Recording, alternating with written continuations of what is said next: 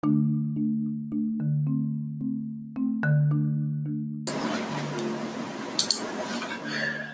んばんは。長経理の新井です。この番組は自由に生きるために必要なお金や行動、そして考えを中心に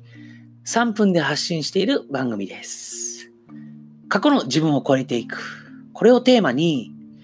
新しいアイディアや明日の挑戦の力になったら嬉しいです。さて、今日は2月16日ですね。今日は、えー、福井から、えー、動画クリエイター、越前大野の縁側をゲストハウスとして経営している中村さんを迎えて、そして私の取引先である前田さんを迎えて対談をやってきました。えー、この対談をやってみて、えー、感じたことを今日はお話をしたいなと思います。今日はですね、その対談の内容なんですけども、やっても1年、やらぬも1年。このお話をしたいなと思います。まあ、前田さんが事業を始められて9年経ちました。で、ここから事業を伸ばしていきたいタイミングにも来ていて、これから個人事業主からさらに伸びていきたいというお話を今日はやっていたんですけども、その時にお話の中で出てきた時に、まあ、やりきったら後悔はない。そして2番目に失敗はその時に考える。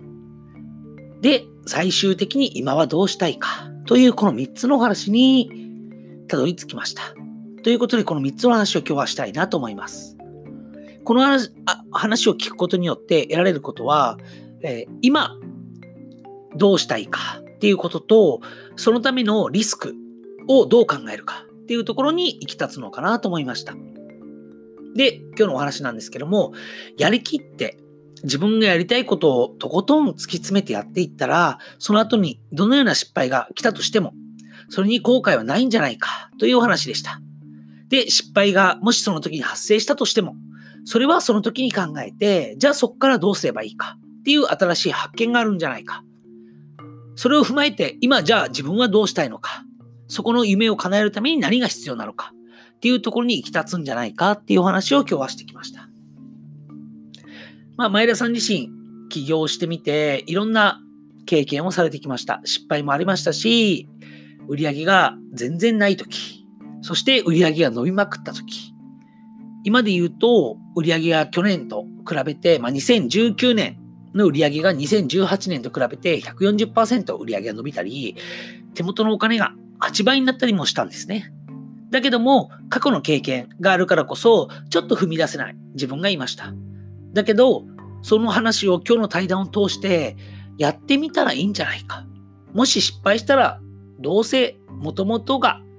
マイナスだったんだから、また挑戦したらいいじゃないか。そのように考えれるようになったというお話を聞きました。ということで、やっぱりやっても1年、やらぬも1年。やれるだけやってみようということを前田さんから学びまして、今日の声のシェアとしたいなと思います。ということで、今日は3分ちょっと過ぎてしまいましたけども、どうせやるんならやってみようという気持ちですね。それがこれからの自分、そして過去の自分を超えていくテーマになるんじゃないかなと思いました。ということで、今日の音声はこれで終わりたいと思いますので、明日もぜひ聞いてみたいなと思う方は、ぜひ聞いてみてください。それでは、さよなら。